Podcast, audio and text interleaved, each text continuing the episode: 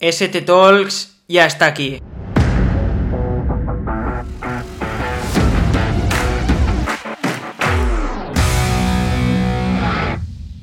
Muy buenas, amigo, amiga de la Secret Training Squad. Hoy tengo el placer de estar aquí con Artur Bossi, ¿Qué tal? ¿Cómo estáis? un crack. Y bueno, voy a ayudarle a sacar un entreno que tiene duro que ahora, ahora os vamos a explicar. Para los que no lo conozcáis, Artur es atleta siete veces internacional con la selección española y que tiene 28.47 en 10 kilómetros en ruta. Así que, que nada, ahora, ahora vamos a hacer 12 de 1000 y nada, explícanos un poco el objetivo de- del entreno de, de hoy. Bueno, pues hoy vamos a hacer, como tú bien dices, 12 de 1000, que estamos preparando la media maratón. Estamos intentando pues, hacer un, un buen debut, nunca, nunca he corrido esta distancia. Y bueno, después de hacer ya varios 10K rutas y, y varias carreras de este, de este tipo, pues ya ha llegado la hora de, de debutar en media e intentar pues, lograr una buena marca. Qué bueno. Sí, sí, ¿y en qué consiste exactamente el entreno de hoy? Bueno, el entreno de hoy son eh, 12 series de, de un kilómetro, recuperando un, un minuto. Lo vamos a intentar hacer a un ritmo aproximado al ritmo que queremos in- intentar llevar en la, en la media maratón, un- en, en torno a 2.57, 3 poquito.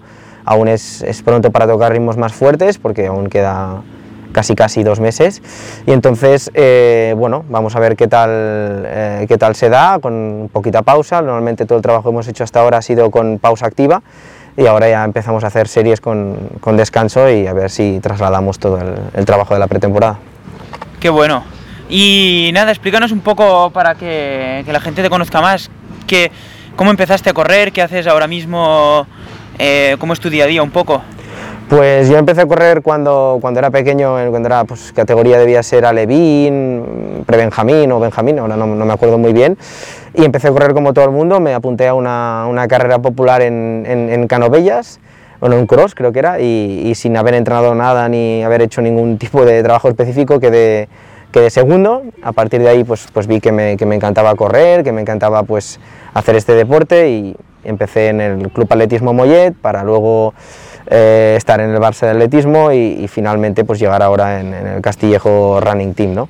Eh, bueno, eh, el atletismo siempre es un deporte que me, ha, que me ha motivado mucho, que me ha gustado mucho y, y, pues, a medida que han ido pasando los años he visto que se me ha ido dando cada vez mejor y he tenido pues, la, la suerte de conseguir grandes resultados y, y de conseguir grandes marcas que espero pues, poder, eh, poder mejorarlas. Qué bien. Y nada, ¿en qué, ¿en qué momento de la temporada estás ahora mismo tú? Bueno, ahora he mezclado un poco mis vacaciones con la pretemporada porque he venido aquí a la Cerdaña, es paraíso ciclista pero también es paraíso runner.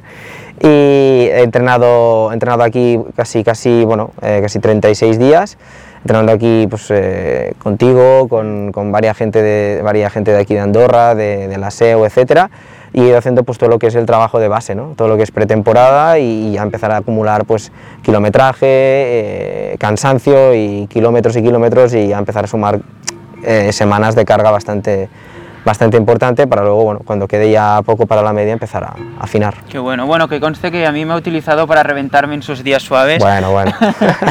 el año pasado él me reventó en bici. Se ha vengado, se, se acorda, se acordaba de, de hace un año ya, aún.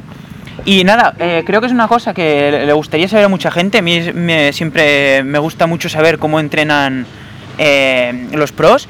Eh, ¿Cómo es un día tuyo normal de entrenamiento, ahora mismo, en este momento de la temporada, por ejemplo? Pues ahora, aprovechando que, bueno, que estoy aquí en, en- en la Cerdaña con, con mi familia, lo que hago es, eh, pues, obviamente, pues, eh, me levanto, desayuno y voy a entrenar por la mañana. Si puedo, intento hacer todos los entrenos por la mañana porque aquí el problema es que normalmente, bueno, como tú bien sabes, llueve casi todas las tardes y es, es mejor sacar el entrenamiento por la mañana, además que las tardes ya hace un poquito más de frío y cuesta más entrenar. Hmm. Entonces hago, hago el entrenamiento que me toque en función del día, lunes eh, y viernes gimnasio, miércoles eh, rodaje, domingo rodaje largo y martes, jueves y sábado entrenamiento específico, entrenamiento fuerte. Y, y bueno, de momento en- en- he hecho algún doblaje, pero aún muy, muy, muy, muy leve porque, porque preferimos entrenar eh, fuerte durante una sesión y, y acumular bastante trabajo y luego darle bastante respiro al, al cuerpo Sí. para la siguiente sesión. Perfecto, porque sí que es verdad que a diferencia de otros deportes también, em, se hacen menos, un poco menos de horas, menos de volumen, pero sí que haces mucha calidad también. Entonces es importante también dejar al cuerpo recuperar porque si no los ritmos no se, no se pueden, no se pueden hacer. No, sí, sí, encima aquí también hay que sumar el hándicap de que estamos a mil metros de altitud, que al final, eh, para la gente como yo que pues, eh, vivimos eh, cerca del mar, pues es un hándicap más a tener en cuenta, no estamos tan em, aclimatados a, este, a, esta altitud y por lo tanto pues tienes que reducir un poquito tanto la carga como los, los ritmos, porque al final eh, hacer un entreno fuerte y pasarte eh, te puede penalizar el, el resto de la, de la, semana. Sí, exacto. Porque, ¿cuántos, ahora mismo, por ejemplo, cuántos kilómetros, por ejemplo, estás haciendo a la semana? ¿Cuántos días de series sueles hacer? Por ejemplo, ¿haces un día tempo, un día series a umbral? ¿Cómo, cómo lo sueles organizar? Bueno, ahora estamos en un, en un periodo como de transición, porque ahora ya hemos como dejado pues eh, todo lo que es pretemporada de trabajo de base y ahora ya empezamos a hacer series, porque lo que estábamos haciendo hasta ahora era como eh, mucho trabajo de, carga sin, sin, sin pausa, es, es, una cosa que le gusta mucho a mi entrenador, a Carlas Castillejo, que le, le encanta pues eh, hacer muchísimo trabajo de, tanto de series como, bueno, de series de farle, como de tempo, como de cambios de ritmo, pero sin parar, siempre pausa activa, siempre nunca parar al digamos, hacer tiempo parado, porque luego así cuando has hecho muchas semanas de este trabajo a la que empiezas a hacer series con pausa, hmm. te notas mucho más fuerte y recuperas muchísimo más rápido que antes. ¿no? Entonces, eh, bueno, ahora lo que hago pues es lo que decías tú, ¿no? los martes, eh, jueves y sábado hago entrenamiento fuerte específico, series cortas, series largas, no, no hay un orden, o sea, es un poco más en función también de sensaciones, de cómo esté yo físicamente, de cómo toque la semana o la planifique Carlas, etc. Y, lo que son el resto del día sí que la estructura siempre es la misma, o sea, lunes, eh, viernes, eh, rodar y gimnasio, el domingo es la tirada larga de la semana y el miércoles es un rodaje básico sin, sin ser muy largo ni ser muy corto, es una cosa estándar. Y el resto de días, pues pues, Qué bueno. fuertes. Porque al final con esto que te acaban saliendo 140 kilómetros o así más o menos. Sí, aprox, eh, bueno, aún no, he llegado a esta cifra porque vamos mm. muy, muy progresivamente. Pero sí que he acumulado varias de 120, 130, que ya, está, ya son valores mm. que están muy bien para una media, no hace falta yo creo hacer una, media, mi entrenador siempre ha dicho que es bastante parecido a un 10K la preparación, solo que tienes mm. que eh, meter un poquito más de kilómetros, pero tampoco es necesario hacer como un maratón. Entonces, yo creo que con 140 ya vas bien y recuperas bien, que es lo más importante. Entonces, pues sí, 130, 140. Muy buena, sí, más importante calidad que, que cantidad. Y una cosa que me gustaría preguntarte, el año pasado que estuvimos entrenando en bici, que estás lesionado, eh, hostia, después de hacer, no me acuerdo cuánto tiempo, pero varios meses que no pudiste correr, fuiste a la cursa de los bombés, creo que era, hiciste menos 29 y algo... Era Nasus, la cosa de Nasus. Fuiste a Nasus y hiciste 29 y algo y habías corrido súper poco. Em, ¿Has vuelto a hacer entrenamiento cruzado? ¿Cómo, ¿Cómo has sentido que te beneficia, por ejemplo, esto de hacer bici para correr o...? ¿Cuál es tu opinión un poco? Pues la verdad que, que, es una cosa que debería, debería volver a hacer, porque de las que tengo pendientes, comprarme una bici, porque el año pasado cuando estuve lesionado la bici me ayudó muchísimo. Eh, no hice, bueno tú lo sabes, ningún entrenamiento de correr, todo lo que hacía era bici. Empecé siendo un novato y acabé, bueno, ya dominando un poquito más de la bici e, incluso disfrutándola más, porque al principio me costaba mucho.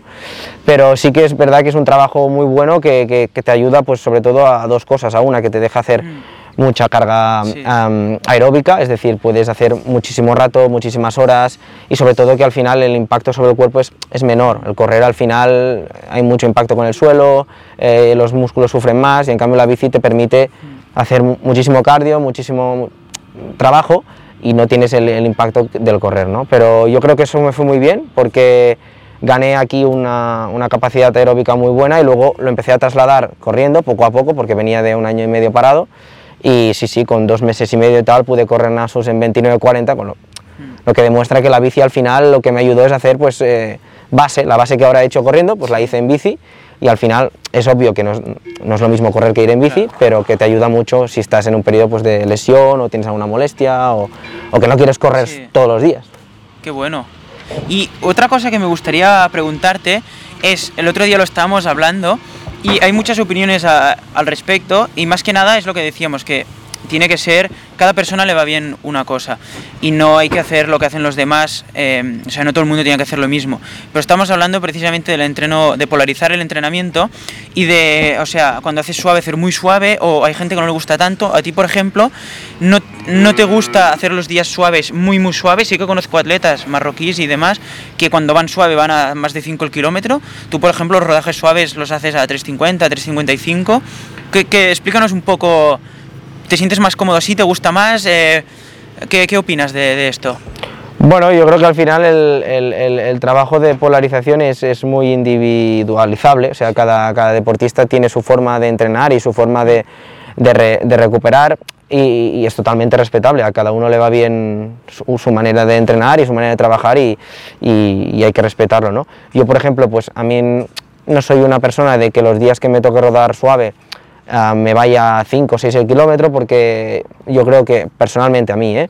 me, me, perjudica más que, que beneficiarme porque eh, al final es, le estás diciendo a tu cuerpo que, que, vaya a correr de otra manera, que corra tres veces más lento de lo que está acostumbrado y al final esto te puede generar una serie de micromolestias, eh, mm. etcétera, y que, que, no quiero tener. ¿no? Mm. Entonces sí que a mí pues, me gusta rodar los otros días entre 3.40 y 3.55, pero porque yo sé que rodando esos ritmos tengo la certeza o la seguridad de que el siguiente día estoy bien. Eso no quiere decir que otra persona mm. eh, ruede a 3.40, 3.45, 3.50 el siguiente día esté bien. O sea, cada uno en base a su ritmo de competición tiene que extrapolar un poco el, el ritmo que puede, al, al, que puede rodar los días suaves.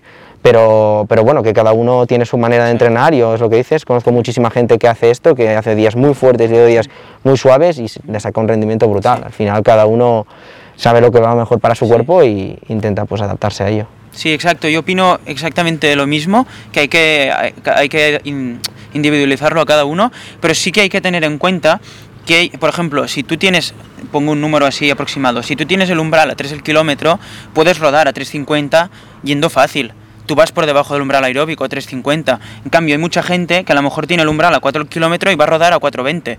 Entonces está yendo pasadísimo de ritmo. Entonces es un poco también saber qué nivel tienes y adaptarlo un poco. A lo mejor si tienes el umbral a 4 km, estamos a punto de ser atacados por una vaca. si tienes el umbral a 4 km, no vayas a rodar a 420, sino tienes que ir a 530. Y eso no quiere decir... O sea, podéis ir a 5.30 o a 6, o a 6 el kilómetro pero mm, tampoco puedes intentar ir a los ritmos de Artur si no tienes su nivel. Es un poco... No, no, exacto, exacto. Al final el, el, lo, que, lo que para mí el esquema básico es que los días que tienes entrenamiento fuerte, sea martes, jueves o el día que tengas programadas series, tempo, farlex, subidas, el que sea, es el día que tienes que estar a 100% y el día que tu cuerpo tiene que rendir, porque es el día que, que, que, que tienes que estar preparado para sacar tu mejor versión, para decirlo de una manera, ¿no? Y los otros días al final son de relleno, o sea, al final es meterle más carga al cuerpo, meterle más cansancio, pero sin llegar a, a, perjudicar el día fuerte. Al final los días fuertes son los buenos y los días que no son fuertes son los días en los que tienes que acumular y recuperar. Pues lo que decías tú, si al final es como si yo, por ejemplo, si tengo el umbral a 3, no puedo rodar a 3.20 los, los días o, o, o los hago a 3.30 los otros días, porque al final Mm, aquí sí que yo no estoy recuperando, estoy generando más fatiga. Pues lo mismo en otra persona que tenga el umbral a 3.30, no puede rodar a 3.50 o a 4 porque al final él no recupera. Y al final, ¿qué haces? Pues un día te va a salir bien, pero al tercer cuarto día de la semana vas a estar eh, cao, reventado. Entonces tienes que jugar un poco con los ritmos que tienes, eh, que tienes de base. Ya te digo, es muy individualizable, cada uno tiene su umbral, cada uno tiene su manera de correr, porque luego hay gente que, que, que, mucho más buena que yo, que, que, te hace 10.000 en 2.45 o 2.50 y luego te rueda 5 los días, los días suaves. ¿Por qué? Pues por pulso, por manera, por... cada uno tiene su manera de, de entrenar y, y, es totalmente sí. aceptable. Creo que no lo podías explicar mejor. Sí, sí. Y la otra pregunta que tenía para ti, ¿normalmente cómo entrenas? Porque aquí en la Cerdaña sí que has estado entrenando normalmente solo, hay muchos entrenos, por ejemplo, los rodajes que podía venir yo, que eran suaves tuyos, eh, pues ibas conmigo o con alguna otra persona, pero normalmente entrenas en grupo solo, ¿cómo lo haces? No, yo siempre intento entrenar en grupo. A mí me gusta mucho entrenar en grupo. Solo se me hace muy duro. A ver, si no hay más remedio, entreno solo, porque aquí he entrenado solo el 70% sí. de veces porque tampoco conozco a tanta gente y, sí. y, muchos de mis amigos hacen pequeñas escapadas, pero no se están tantos días, a excepción de ti o, la gente de Andorra con la que entreno mucho. Pero a mí me gusta entrenar en grupo, creo que entrenar en grupo es, fundamental, te, hace sacar un puntito más. El grupo que tenemos en el CAR, pues al final somos todos eh, atletas internacionales, eh, nos picamos los unos con los otros y pues eso hace que tengamos una rivalidad sana y podamos mejorar. Solo también puedes mejorar mucho pero yo creo que, en grupo al final se hace más ameno y cuando tienes entrenamientos muy duros eh, es, es, mejor compartirlo que, que, comértelo solo. Sí, sin duda esto. Y, y, otra cosa que va relacionada con entrenar en grupo, que hay veces que vas un poco pasado de ritmo por querer ir con otros o así, tú normalmente, eh, tú tienes tus zonas bien marcadas cuando entrenas por pulso, por ritmo o por vatios. Eh, ¿Cómo lo haces un poco esto? Em, ¿Lo sigues muy a rajatabla? Las zonas a las que tienes que ir, por ejemplo, para los rodajes, para las series y demás. Sí, bueno, al final eh, nosotros también usamos la herramienta esta del, Training Peaks, que nos, va, que nos va muy bien a todo el grupo de entreno, porque al final, a medida que vas subiendo entrenos eh, con, eh, con, el, con, el, pulso, con el, con el GPS, con el stride, etcétera, te va generando una curva, bueno, una curva de tu estado de forma y podemos seleccionar muy bien las zonas de entreno. Pero sí que normalmente mi entrenador, todos los rodajes, todos los entrenos, todo lo que me pone en el Training Peaks está calculado en base a, a, mis zonas de entrenamiento, entonces intento jugar siempre dentro de esa zona. Si algún día pues estoy mejor, porque me encuentro mejor, porque tengo un día pletórico, pues igual me salgo de zona, o algún día estoy, al contrario, súper, súper, súper cansado, pues se me va de zona también. al final es una cosa muy orientativa, pero también tienes que saber adaptarla. Al final es lo que también hablamos con, con mi entrenador, aquí, aquí los ritmos no es lo mismo hacer series de 1000 a 1000 metros de altitud, 1100, no sé cuánto estamos, por, por ahí 1000, 1100, que hacerlas a 30, a 30 respecto al nivel del mar. O sea, puedes correr muchísimo más a 30 a nivel del mar. Aquí puedes correr, pero tienes que eh, regularte un poco porque si no, es lo que te decía antes, eh, al final es una fatiga extra que vas acumulando y, y, al final te puede penalizar toda la semana. Y la recuperación cuesta más también. Exacto. Sí, sí. Y nada, eh, sé que entrenas con potenciómetro a veces, ahora estos días no. ¿Qué opinas de esto? ¿Crees que es una herramienta que vale la pena para atletas? ¿O cómo lo ves un poco? Sí, ahora, ahora, ahora voy a volver a utilizarlo porque llevo unos días sin utilizarlo por, porque cuando estoy en pretemporada tampoco quiero obsesionarme mucho en mm. vatios, en zonas, etcétera. Quiero entrenar por sensaciones, a lo que el cuerpo me, me, pida y cómo vaya y lo que Carlas vaya viendo. Pero ahora ya que estamos en un, digamos, en un estado de forma más avanzado, ahora sí que empezaré a usarlo más que nada porque al final eh, es una herramienta más que, que te ayuda pues, también a ver, eh, eh, tanto en competición como en entrenamiento, en qué, en, en, zona te estás moviendo, ¿no? porque al final lo que, la gracia de los vatios es que al final simules esfuerzos en, en distintas distancias o tipos de entrenamiento. Al final, si mueves X vatios a 3, y luego haces subidas y mueves eh, los mismos vatios, aunque la subida te salga más lento, si has movido los mismos vatios que tres, estás haciendo el mismo trabajo. Entonces, es una gran herramienta. Sí, no, realmente, si, si, marca, si funciona bien en, en diferentes pendientes, es lo mismo, los mismos principios que en bici, realmente es muy clave. A ti, por ejemplo, sé que en gente... Eh, entra el running, cuando es terreno muy técnico o pasas a ser una subida muy fuerte y andas en vez de correr y demás, sé que se va, no marca bien, pero cuando estás haciendo subidas en asfalto o en pista compactada, te sigue es, es fiable, ¿no? Para, para, seguirlo. Sí, sí, yo, yo, bueno, claro, yo no llego a andar nunca porque nosotros no tenemos el, el, ese, ese handicap, pero, pero yo creo que, que, al final eh, es una herramienta que va muy bien, el, las comparaciones son muy buenas normalmente eh, eh, es, bastante, es bastante coherente lo que haces en, en, en, diferentes eh, sitios o en diferentes tipos de entrenamiento. Y al final también eso te ayuda a, no, a olvidarte del ritmo, porque si algún día por, tienes que hacer un entrenamiento a 3.15 y tú a 3.15 manejas X vatios, pero por altitud, por circuito, por bajada, subida, curva, lo que sea, tienes que ir más lento, pero mueves los mismos vatios de 3.15, pero en ese caso estás yendo a 3.25, pues al final no te agobias porque dices, estoy haciendo el trabajo que me toca, pero por exigencias del terreno, pues tengo que ir más, más lento. O sea que al final yo creo que es una, una muy buena herramienta. Qué bueno. Y eh, ya estamos ya con las últimas preguntas, casi casi. ¿Cuál es tu entreno favorito? Bueno, a mí me gustan mucho las, las, eh, las series cortas. Eh, siempre me he considerado un atleta rápido. Bueno, antes de la lesión me consideraba un atleta muy rápido. Ahora tengo que trabajar muchísimo para volver a encontrar la punta de velocidad que tenía antes. Pero las series de rápidas me gustan mucho y... ¿Tipo de 400? Sí, 400 es el... Yo diría que es mi entrenamiento favorito. Las series de 400 eh, con pausa de un minuto, sí. entrenamiento que normalmente se me ha dado muy bien. Luego también eh, los entrenamientos de pretemporada me gustan mucho los tempos, eh, es un ritmo controlado, tempos o controlados, como, como queráis decirlo.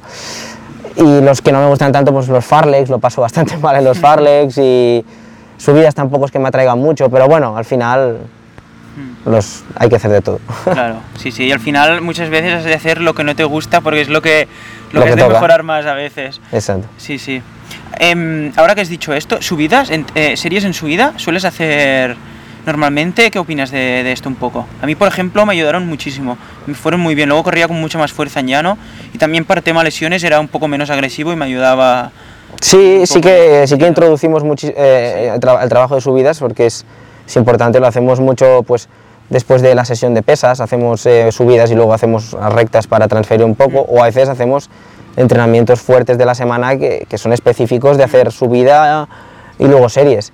Pero si por alguna semana no podemos hacer subidas porque eh, otros días tocan pues, entrenamientos de otro tipo, pues intentamos también hacer rodajes que impliquen ir por circuitos un poquito más eh, duros, no buscar pues irte a rodar a un río o irte a rodar a, un, a una, vía, una vía verde de estas e intentas buscar un poco más de montaña que al final haces unas subidas específicas, pero al ir todo el rato haciendo subida bajada subida bajada te ayuda mucho para, para el cross, para ganar fuerza, sí, en las subidas las subidas es un, es un entrenamiento que yo creo que es muy importante para coger fuerza de piernas y ponerte muy fuerte. Qué bueno. Y otra pregunta que tenía para ti es las zapatillas. Cada, ¿Cuántas gastas al año? ¿Cuántos kilómetros haces durar unas zapatillas para no llevarlo tampoco al bueno, la lesión? Intento, intento que, que no llegar ningún momento a, a, notar que la zapatilla está, está reventada. Normalmente las, las zapatillas que voy llevando pues las controlo mucho porque no quiero no quiero tener susto, además la lesión que tuve fue en los pies, entonces ahora sí que ya voy muy, muy, muy, muy a hilar muy fino para que no, no, no pase nunca, pero normalmente pues intento, yo diré que dos meses y ya las, ya las cambio, no puedo más, porque al final si vas haciendo semanas de 130, al final al mes te salen unos casi 500, 600 kilómetros, entonces no puedes alargar una zapatilla tanto, y al final tú también lo notas corriendo cuando la zapatilla no tiene tanta tanta amortiguación y, vas, vas, corriendo por cualquier camino y notas las piedras del cambio, entonces ya sabes que la zapatilla está ya pidiendo el cambio, pero, pero bueno, al final como ahora estamos en una era de las zapatillas que se usan zapatillas, unas para calentar, otras para descalentar, otras para subidas, otras para bajadas, otras al final te duran, más. porque tienes cada zapatilla específica para tu entrenamiento, entonces antes no pasaba tanto, ahora ya sí que sí. Y nada, para terminar, si quieres, em, explicarnos un poco, a lo mejor, cómo, cómo, es la situación para un atleta internacional, ahora mismo de ayudas de la federación quizá, o de sponsors, o si quieres agradecer a, tus sponsors que te ayudan un poco. Bueno, a nivel de la federación en atletismo es, eh, un tema ya que, bueno, que todos los atletas que estamos ahí metidos, bueno, estamos en la... en el, en el, mundo del atletismo sabemos que es un, tema ya prácticamente muy, muy complicado, muy difícil. En atletismo las becas solo se pueden conseguir si eres internacional, ese es el primer requisito. Y una vez eres internacional tienes que conseguir una serie de puntos que solamente se consiguen en las competiciones internacionales y en función de un resultado. Es decir, que, que, que, que para conseguir una beca tienes que ser una persona muy asidua con la selección española y quedar normalmente en buenos puestos en todos los campeonatos que vaya, si no es, es imposible, o sea, creo que en España hay muy poca gente becada a nivel, a nivel, a nivel top, digamos, o sea, si, no quiero decir nombres ni mucho menos, ¿eh? pero eh, nos sorprenderíamos de la gente que tampoco tiene ayudas y, y prácticamente los atletas yo creo que sobrevivimos gracias a, a, los clubs que nos ayudan y los sponsors mm. privados, ¿no? En mi caso pues yo tengo la ayuda de Vieta Pro que me está ayudando desde hace casi casi un año y, a los cuales estoy muy agradecido porque ya te digo, si no fuera por ellos, por mi familia y por el Castillejo Running Team no, no podría seguir, eh, o sea, haría el atletismo más por, por vocación que por mm. otra cosa, ¿no? Al final es atletismo, esto no es fútbol y, y es muy difícil pues conseguir ayudas y conseguir eh, eh, pues, premios de, ámbito económico. Sí, sí. Y bueno, em, en teoría esta era la última pregunta, pero te quería preguntar otra antes que me había olvidado. El, al final la carrera a pie es muy lesivo y conozco, bueno, a mí me ha pasado muchísimo, mucha gente que, que también tiene como más frustración porque está entrando bien, se lesiona, no pueden competir. ¿Tú qué consejo le darías a un atleta, a, todos los que nos están viendo, eh, esto para intentar mantenerse libre de lesiones? ¿Qué, qué es lo que tú haces o eh, recomiendas? Pues sobre todo frecuentar mucho el fisio, el fisio es súper importante, ya sé que hay gente que pues no es muy fan de ir al fisio, no le gusta o etcétera, pero yo creo que es que es, eh, es fundamental, eh, mínimo los corredores populares yo creo que una vez al mes es, mm. es suficiente, atletas eh, profesionales obviamente una vez por semana, semiprofesionales una vez cada dos, pero es, es, muy importante.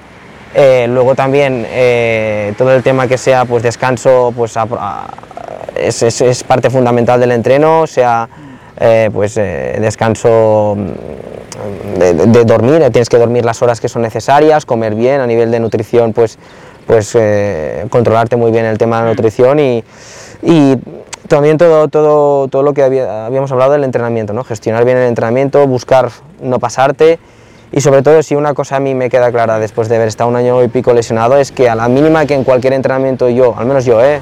noto un pequeño dolor, una pequeña molestia, se para el entrenamiento, no pasa nada, te vas para casa y el siguiente día será otro día. pero hay que ponerlo en negrita, ¿eh? Pero no, al final el problema que yo tuve es que estiré demasiado la goma y cuando estiras mucho una goma al final, al final se rompe, ¿no? Entonces eh, eh, ese es mi consejo, yo creo, que al final cuando tú notes una pequeña molestia, cuando te notes un pelín más fatigado de lo normal y, notes que un pequeño dolor, etcétera, es mejor no alargarlo y una retirada de tiempo siempre es una, una victoria nada, nada que añadir aquí porque está, está perfecto.